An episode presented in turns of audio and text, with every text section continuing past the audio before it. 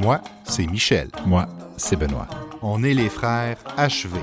Alors bonjour, bonsoir ou bon matin, bienvenue à un nouvel épisode des Conversations inachevées avec les frères achevés, Benoît et Michel Ardivallée. Moi, c'est Benoît. Moi, c'est Michel. Et donc, on a un sujet pour ce, déjà ce troisième euh, épisode-là, où nous allons parler de la figure de l'oncle, du concept d'oncle. Et il faut dire aussi qu'il y a un, une autre version, ou un autre concept d'oncle qu'on a au Québec, qu'on a appelé le mononcle. Michel, parle-nous un petit peu, peut-être dans un esprit euh, d'ouverture à la francophonie mondiale, au cas où nos 450 000 auditeurs n'auraient pas entendu l'expression mononcle. À quoi fait-on référence? Oui, ben quand on parle évidemment de la figure de l'oncle, euh, c'est sûr qu'on fait tout le temps référence euh, aux frères de notre père ou aux frères de notre mère, mais au Québec, on va dans la langue courante, quand on parle, on va parler de mon oncle ou de ma tante, on va on va compresser ces deux termes-là dans le diminutif mon oncle, comme dans bonjour mon oncle, comment ça va mon oncle, tu viens tu souper mon oncle. Donc, c'est la même chose pour ma tante. Bonjour ma tante, comment ça va ma tante? Mais euh, à la longue, euh, le mot monon a été associé en fait à euh, toutes sortes de, de comportements, d'attitudes sociales.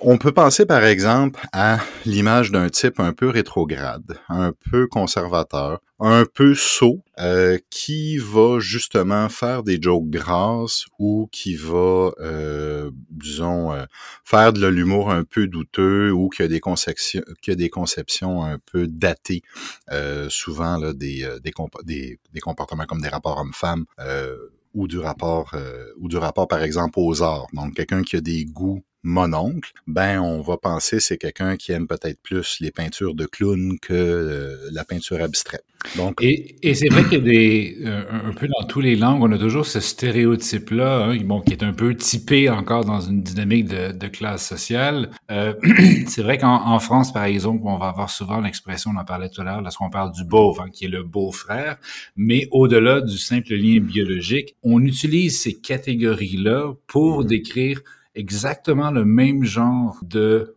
personnage qui puis pour moi l'exemple qui me vient toujours en tête c'est c'est la personne qui fait des blagues que de nos jours on devrait de plus faire en public. Donc on les fera pas parce que justement on est bien élevé on les fait pas mais on a tous des gens dans nos entourages qui ont ce type de, rôle et et c'est assez drôle parce qu'on on, s'est mis donc à employer le terme mon oncle ou pour euh, référer à ça, on peut s'imaginer que dans les grandes familles d'autrefois, les grandes réunions de famille, on a toujours, et moi j'ai toujours un peu cette image-là à la fois réelle et fictive, donc de l'oncle, le personnage jovial et rigolo qui fait des blagues, parce qu'il faut dire que derrière, derrière l'idée de joke de mon oncle, il y a aussi un certain côté euh, presque attendrissant où on pense à ce personnage-là, donc comme je disais, jovial, euh, sympathique, euh, qui est le, bon vivant. Hein? Je veux dire, on, même si on continue à peindre le stéréotype, on l'imagine un peu grassouillet, un peu euh, dans la quarantaine ou la cinquantaine, le bon vivant qui parle un peu fort en public. Et je pense que si on fait le tour de nos albums de famille, on a tous des oncles qui correspondent plus ou moins à ce stéréotype-là, pas nécessairement au niveau physique, mais en termes de, de comportement. Alors, c'est intéressant de voir qu'il y a une espèce de stéréotype qui a été calqué sur une certaine relation euh, biologique ou, euh, ou de famille. c'est intéressant aussi de voir comment, euh, en fait, la différence dans la manière qu'on qu'on prononce le terme mon oncle. Si on le prononce au vocatif, donc par exemple, quand on dit bonjour mon oncle, comment ça va mon oncle, je pense que ça pourrait peut-être se rapprocher de l'expression tonton qu'on va entendre en France. Oui. Donc, bonjour tonton, comment ça va tonton? Euh, c'est ça, ça c'est le côté sympathique, on connecte, c'est familier au sens proche et euh, affectif. Sauf que si on l'utilise dans le sens adjectival, donc c'est donc ben mon oncle, ta cravate, ta cravate, elle est mon oncle. Donc ça devient un adjectif, ça c'est le génie de la langue québécoise, de pouvoir transformer tellement de mots en non adjectifs déterminants et, et même chiffres à la fois. Mais dans le cas de mon oncle, c'est vraiment l'adjectif qui définit tout.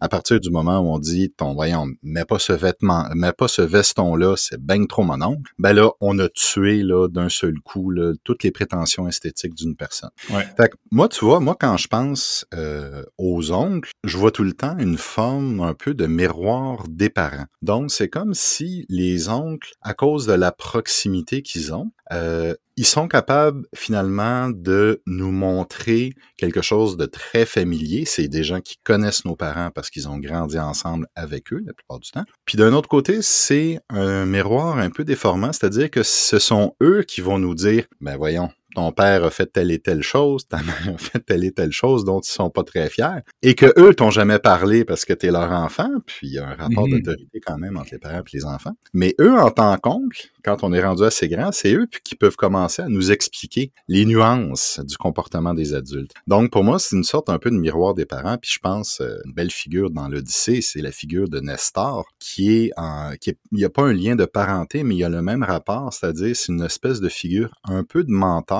puis un peu la figure qu'on va voir en l'absence des parents. Quand on cherche quelque chose par rapport aux parents, quand on cherche à comprendre les parents, mais qu'ils sont pas là, soit au sens physique, comme évidemment Ulysse est en partie, euh, son fils Télémaque va voir Nestor pour en savoir plus, ou simplement parce que ben, finalement, c'est des questions qu'on poserait pas à nos propres parents, donc on va les poser à leurs frères et sœurs. Oui, qui eux nous offrent un peu c'est ça, la, la, même source de savoir, sans pour autant, euh, comme tu dis, avoir le même rapport d'autorité. Et, et, quelque part, ces, ces, oncles et tout comme les tantes hein, participent à la, la, la, transmission culturelle intergénérationnelle, mais un peu ce qu'on appelle le transversal. Donc, c'est pas ce que tu lègues à tes enfants, c'est ce que tu lègues un peu en, en diagonale. Euh, et, et, et, ce rôle de transmission là, culturelle n'est pas limité aux oncles et tantes euh, au sens biologique, sauf qu'on peut s'imaginer que traditionnellement, à une époque où il y avait moins de mouvements de population comme il y en a aujourd'hui, la personne qui était à la fois physiquement proche était probablement biologiquement proche aussi. On peut s'imaginer de vivre dans des communautés où l'oncle et la tante habitaient tout près,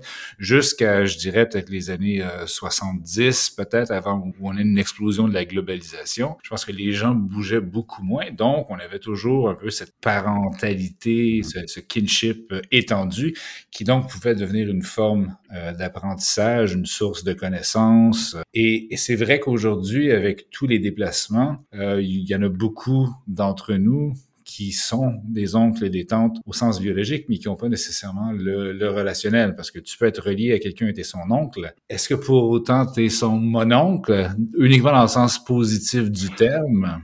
Je pense qu'on pourrait se poser nous-mêmes la question parce que, mmh. comme on, comme on l'expliquait, euh, moi j'habite au Québec, toi tu habites en France, mais on, étant frères, ayant chacun des enfants, par définition, je suis l'oncle de tes filles, tu mmh. es l'oncle de mon fils au sens biologique.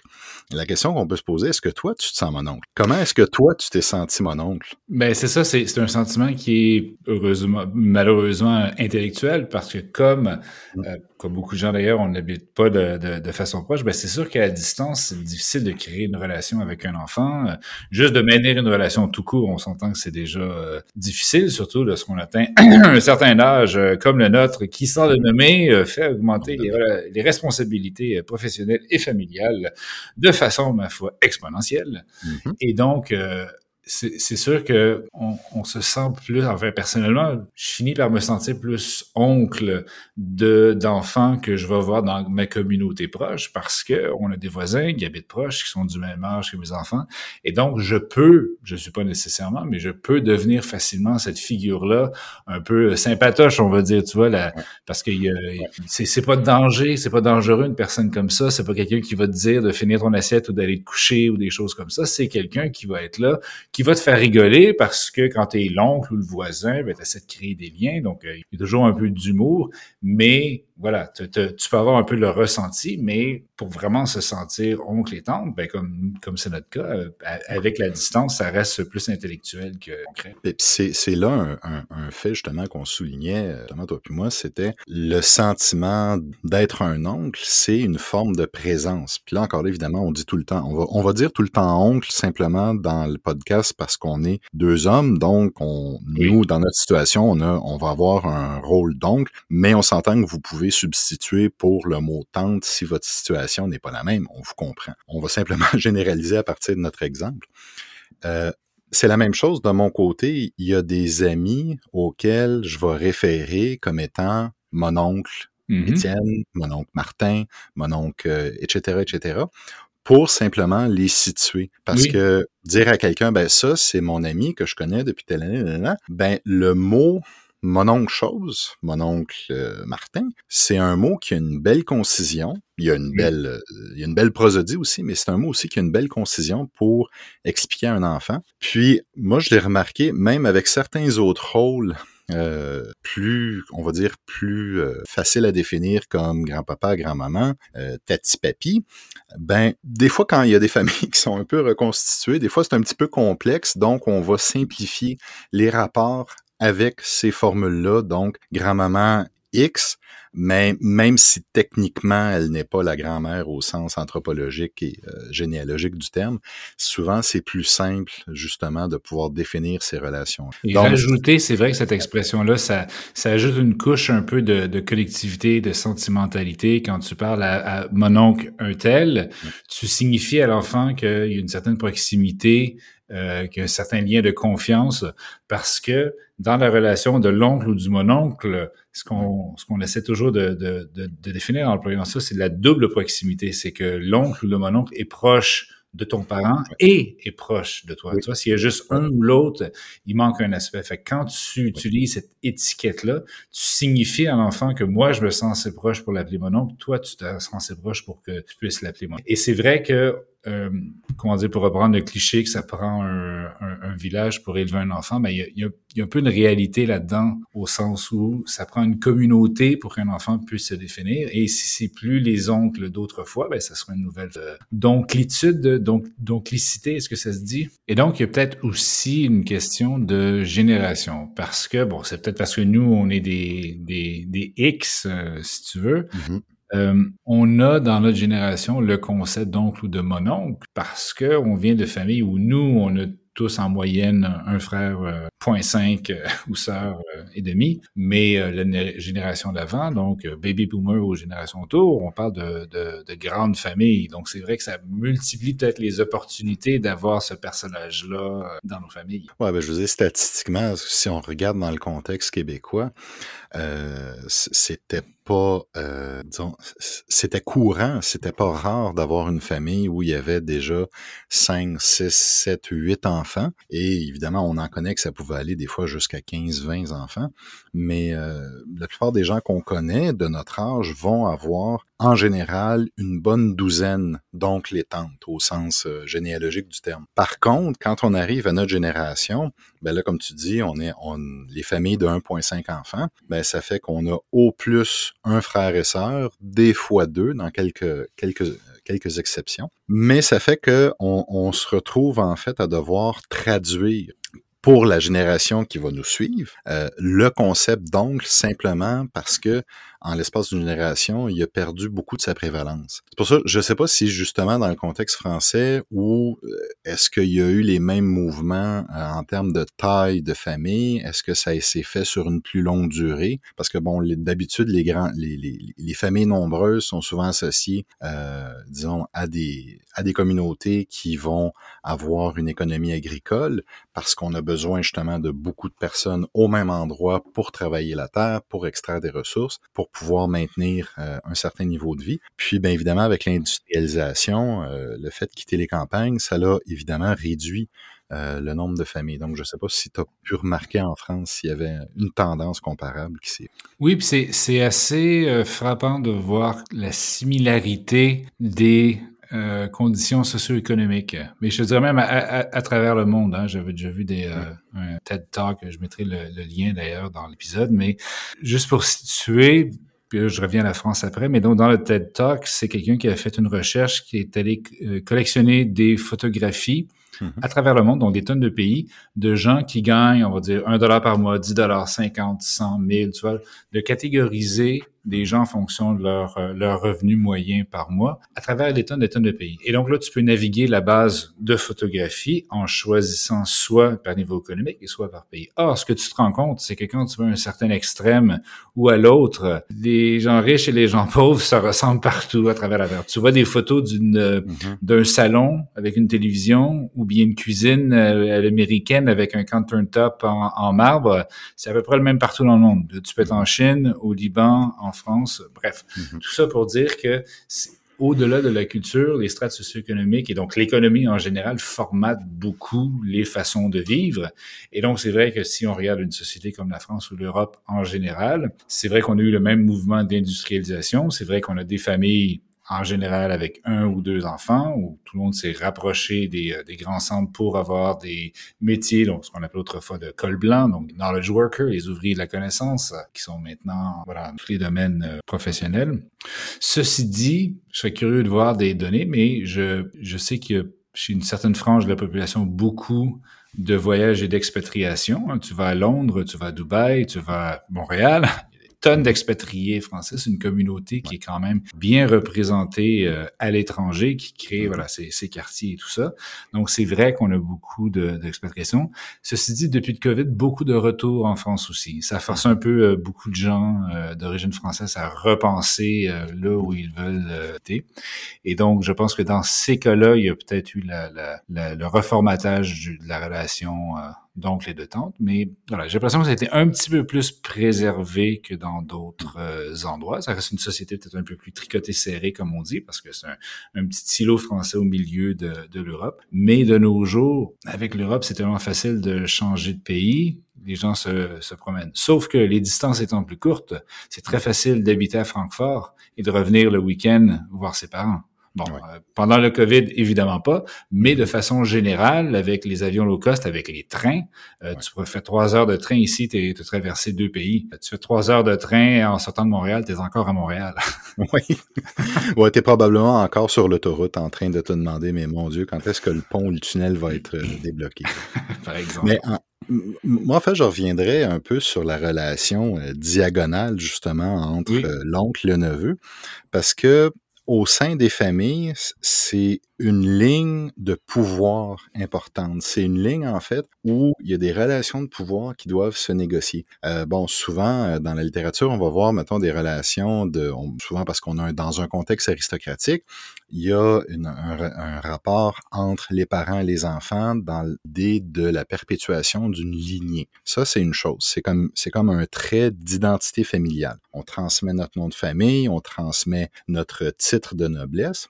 Mais quand on arrive avec la transmission diagonale, là, on arrive à la fois à des rapports d'influence puis à des rapports de conflit. Je prends comme exemple, il y a un mot en français qu'on entend parfois, on parle de népotisme.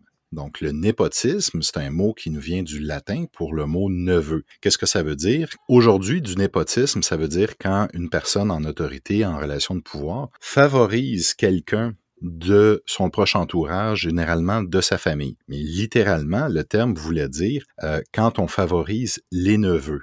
Mais de quel neveu on parle? On mm-hmm. parle souvent des neveux d'un homme d'église, parce que tout le monde sait qu'un cardinal ne pouvant pas se marier, il n'avait que des neveux, hein? car tous les enfants auxquels ils étaient attachés ne pouvaient pas être les leurs. Donc, par conséquent, c'était définitivement des neveux, mais mon Dieu, le père est mort, c'est des neveux orphelins, tout ça.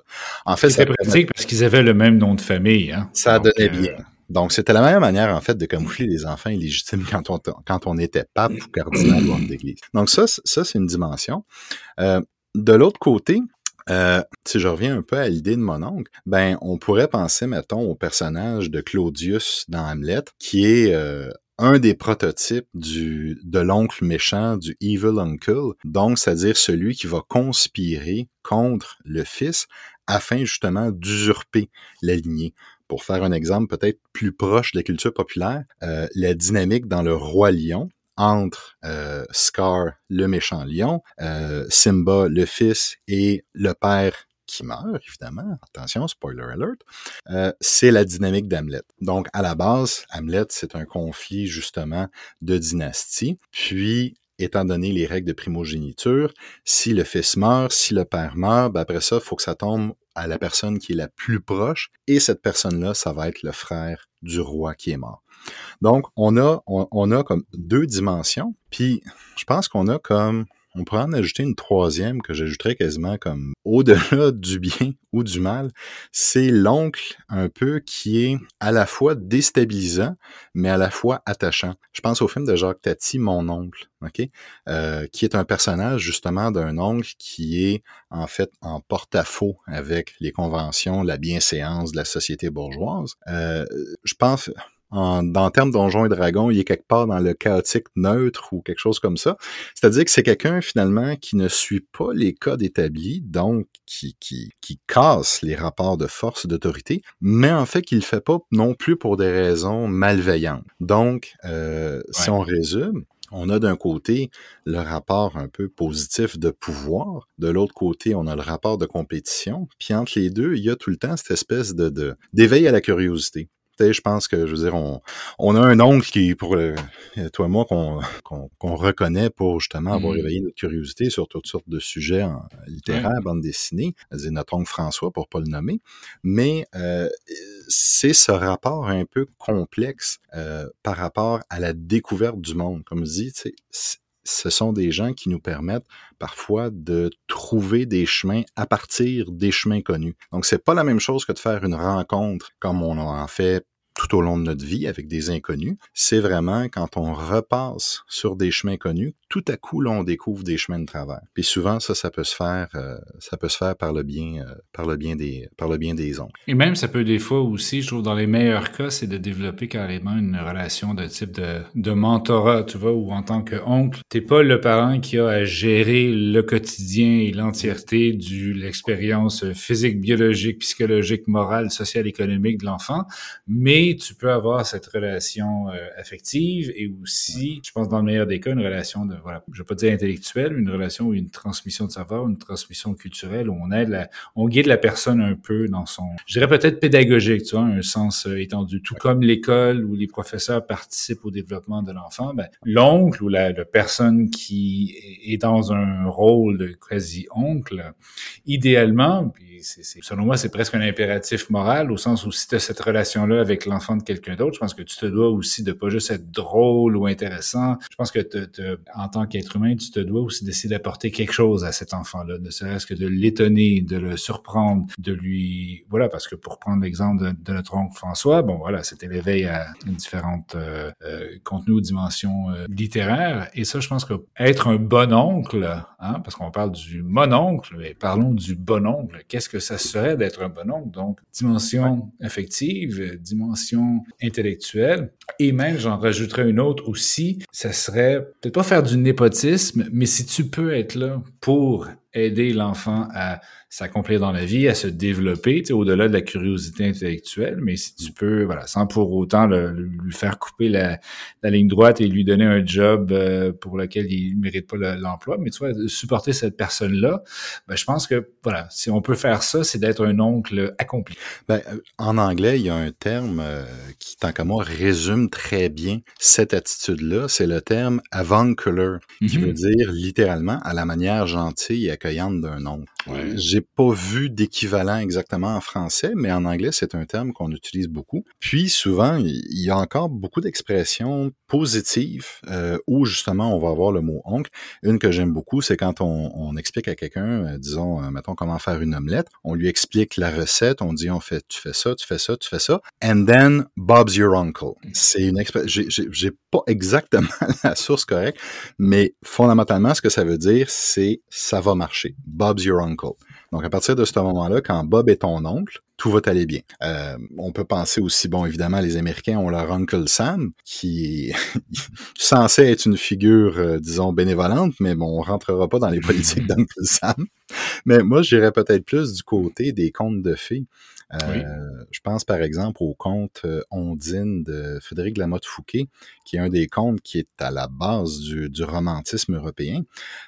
grosso modo, c'est une histoire d'amour entre une fée qui vit dans les eaux, puis un chevalier qui vit sur la terre. C'est un des prototypes de la petite sirène d'Hans Christian Andersen. Mais le personnage qui est déterminant dans l'évolution de l'histoire, c'est justement l'oncle d'Ondine, parce que c'est lui qui la protège vu qu'elle se lie à quelqu'un qui est d'un autre milieu. Donc, il y a des, à la fois une dimension menaçante pour les habitants terriens, mais à la fois une dimension bénévolente. Pourquoi? Ben, dans une figure plus traditionnelle d'autorité parentale, il cherche à protéger euh, sa fille, c'est un, ben, sa, nièce. Donc, c'est un génie des eaux. Puis on va voir de souvent justement ces rapports-là entre l'oncle puis l'enfant adopté ou l'enfant qui a été enlevé par les fées, que ce soit la marraine de Cendrillon par exemple. Donc Je pense que ça, c'est ça, ça, ça va chercher en fait vraiment la, la, catégorie bienveillante de l'oncle. Mais pour revenir peut-être euh, initialement euh, à la définition québécoise, je pense qu'il est intéressant de la définition québécoise en fait, c'est que c'est comme un peu un peu l'opposé du euh, mon oncle de Jacques Tati, c'est-à-dire que c'est une version qui est bedonnante. c'est-à-dire le mon oncle québécois est pas vraiment utile, est pas vraiment dangereux. Non il est, un peu nuisible. Hein? Il est quand même une affirmation du patriarcat dans ses pires cas.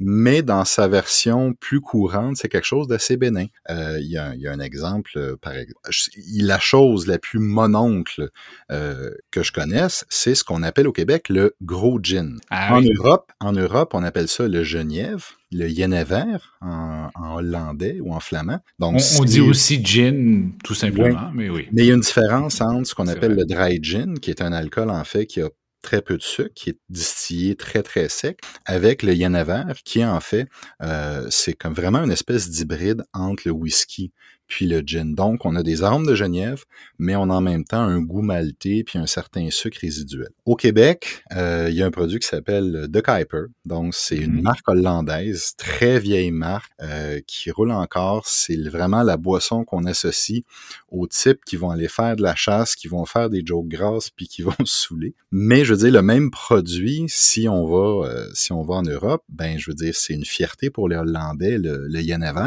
que ce soit le Aude ou le Young, c'est deux différents styles, mais ça n'a pas nécessairement cette association-là. Donc là, on est un peu plus proche de la catégorie de beau. Oui. Pas aussi, si tu te rappelles, dans les années 90, il y avait une pub assez célèbre au Québec qui s'appelait euh, Tasse-toi mon oncle. Oui. Une annonce de Volkswagen qu'on disait vraiment Volkswagen. Voilà.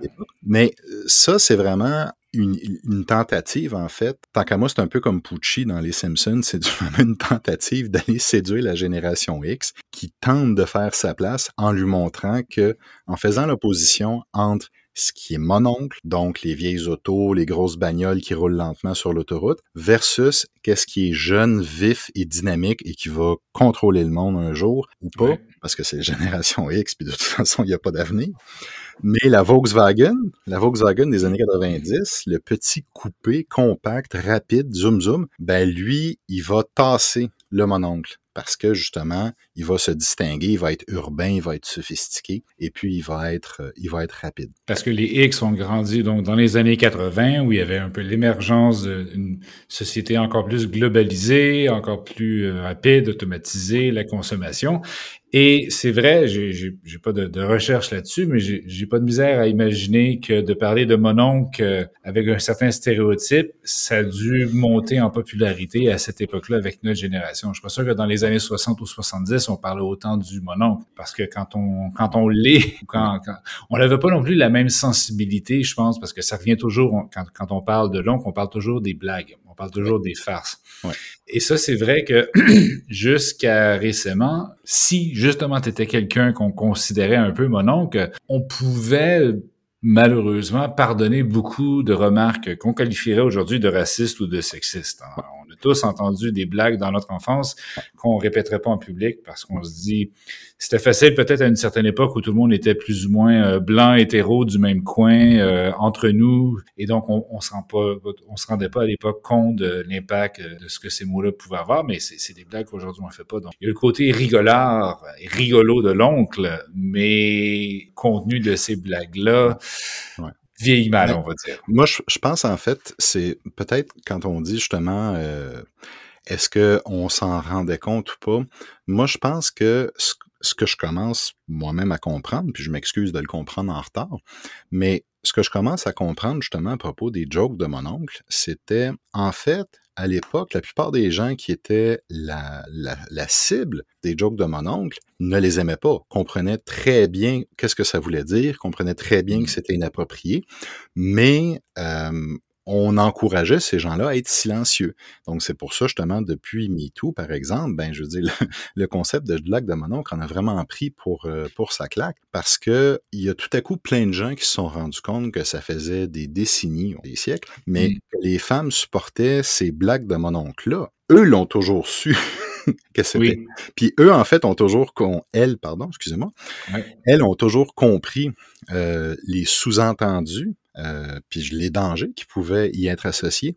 Mais je pense que l'idée de la blague de mon oncle, en fait, c'est cette espèce de normalisation-là. Et on la voit revenir quand on a justement des comédiens controversés, on voit revenir cette espèce de défense-là de genre, ben non, je fais juste un peu des jokes grands, je fais juste des jokes un petit peu edgy, euh, tu sais, je fais des jokes un petit peu pour choquer. Quand Et en général, c'est suivi du commentaire, ah, on peut plus rien dire de nos jours. Hein? Tout le monde s'offense, après ça, on commence dans les, les Mais dans les euh, faits, c'est ça, dans les faits, la blague de mon oncle, quand on, finalement, c'est un très, c'était un très bon déguisement mm-hmm. pour tous les préjugés euh, finalement que colportait puis que colporte encore notre société. Ça, c'est ça, c'est inévitable. Là où ça devient euh, je pense là où ça devient peut-être euh, compliqué, c'est quand on a, on va dire, le mononcle 2.0, que j'appellerais le hipster. Parce que si on regarde l'esthétique du mononcle, encore là, pour avoir connu, mettons, disons qu'on grandit dans les années 80, qu'on a une image du mononcle quelconque, cette espèce de figure euh,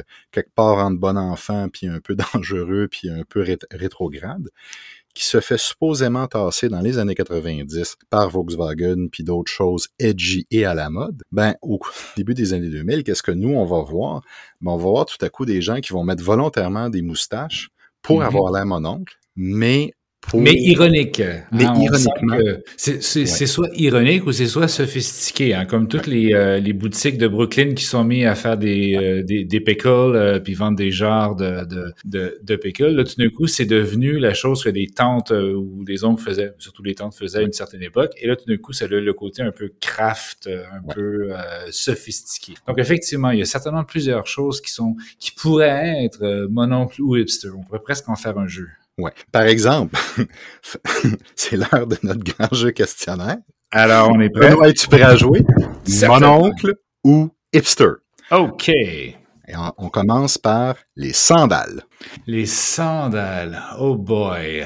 Alors, je vais y aller avec mon oncle, juste parce que ça a toujours resté, en fait. Mais je pense que le style, peut-être les Birkenstock, tu vois, ça c'est, là, j'aurais envie de dire plutôt hipster. Mais les sandales, j'irais plus mon oncle. Ouais. Moi, j'irais, moi, je te dirais, à partir du moment où il y a des bas, ah. ça ne peut qu'être mon oncle. Ça, c'est le critère 100%. Euh, euh, je te dirais, la sandale habillée, pour moi, celle justement qui est en cuir puis qui a comme trois lacets là, puis qu'on mm-hmm. peut mettre justement avec une chemise, ça pour moi c'est 100% mon nom. Si tu mets des sandales, c'est parce que tu es à la plage, tu es, en train de laver ta nettoyer ton, ton jardin, ta piscine, je sais quoi.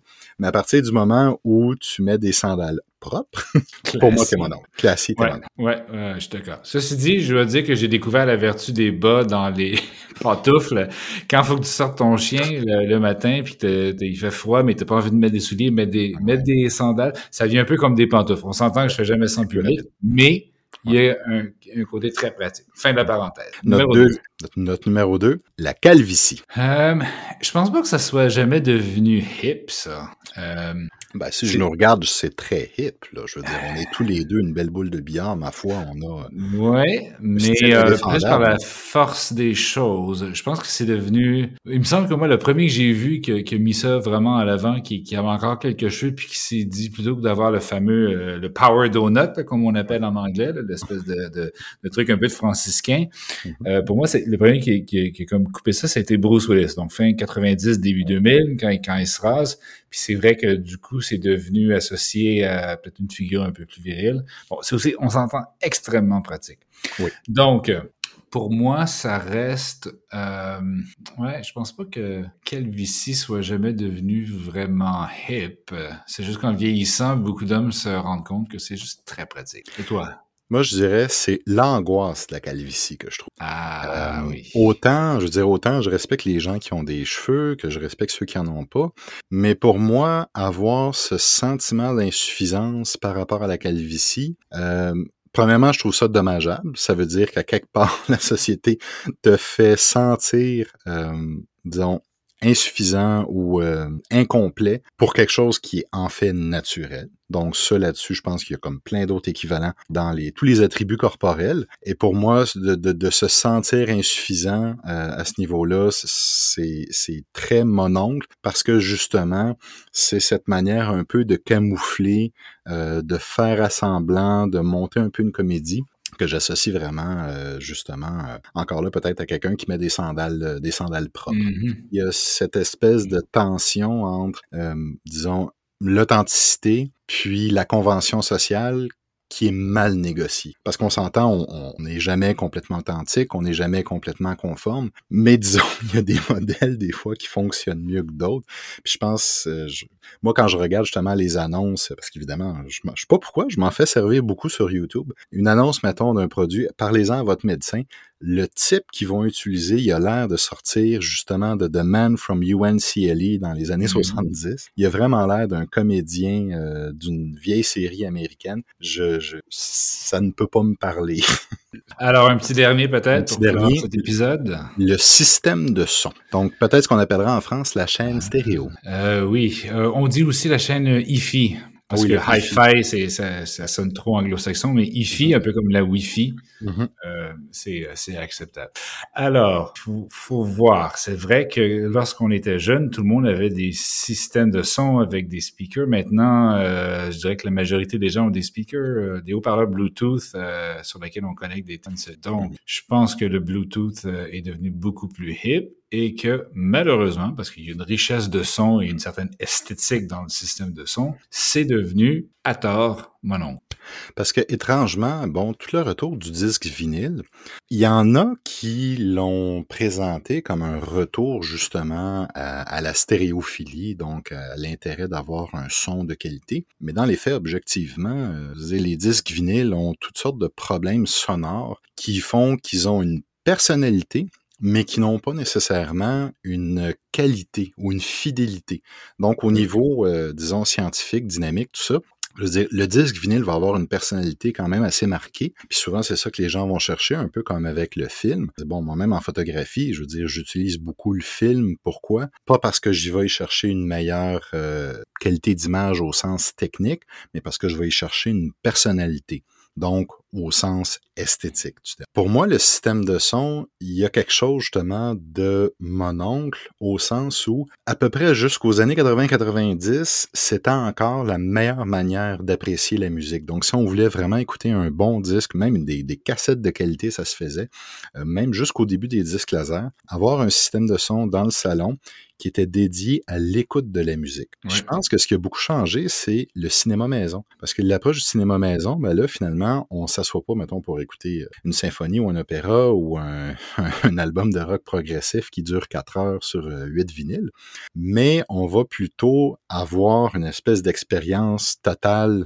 visuel, sonore, voire même des fois euh, sismique dans notre salon avec un avec un avec un système de cinéma maison. Donc pour moi le système de son, il y a encore un côté mon oncle, mais mon oncle sympathique. Parce que c'est celui qui va dire, viens dans le sous-sol, je vais te faire écouter des affaires, tu vas voir, c'est super bon. Les vieilles affaires de mon vieux temps, tu vas trouver ça un peu drôle, un peu bizarre, mais ça va s'intégrer dans un décor, puis ça va finalement peut-être te réconcilier avec ton mononcle. Parce que tu vois, le concept de man's cave, par exemple, ça, c'est hip. Mais on s'entend qu'on c'est pas très loin du sous-sol de mononcle avec le système de son. On, sent qu'il y a un peu le même archétype. Puis le man's cave est quand même à la limite aussi. Je trouve des fois du compound, donc j'encourage, mais pas trop. voilà, voilà, dans les limites du bon goût. Alors, on va remercier nos auditeurs d'avoir euh, écouté cette conversation, cette exploration culturelle, littéraire, historique, euh, sociale du concept de mononcle. Et on va passer ben, au sujet de notre prochain épisode. Euh, je pense qu'on a pensé à une thématique extrêmement enrichissante et intéressante. Ben, justement, Benoît, notre prochain épisode, ça va bientôt faire un an. On, est, on va être rendu à notre quatrième épisode. Ça va être notre épisode anniversaire. Voilà, Alors, on, va, célébrer. Euh, écoute, on va peut-être le live streamer, je pense, parce que avec tous nos fans euh, qui nous écoutent de façon religieuse. D'ailleurs, on vous remercie pour vos, vos, euh, vos courriels euh, volumineux. Vos commentaires, ah vos cadeaux. vous pouvez acheter le merch sur notre store, ça c'est sûr. Ouais. Mais c'est un épisode dans le fait, on va, dans lequel on va se remémorer tous nos bons moments. On va pouvoir peut-être jouer des clips qui ont été intéressants, puis peut-être même certains qui sont inédits. On s'est dit qu'on appellerait ça le, le birthday épisode. Alors, le birthday épisode, c'est bientôt, j'imagine, dans trois ou quatre mois, le temps qu'on trouve le temps de, de l'enregistrer. Et donc, avec euh, un épisode spécial, donc anniversaire, un événement à ne pas manquer. Il faut qu'on réécoute tous nos anciens épisodes avant aussi. Voilà, parce qu'il va y avoir le best-of, il va y avoir le blooper, bon, évidemment tout ça. Donc, ça va être un peu euh, une, un, rendez-vous. un rendez-vous, voilà. On, on vous souhaite euh, d'ici là de, passer du bon temps, de rester en santé et on se revoit pour l'épisode anniversaire. Pour une autre conversation inachevée.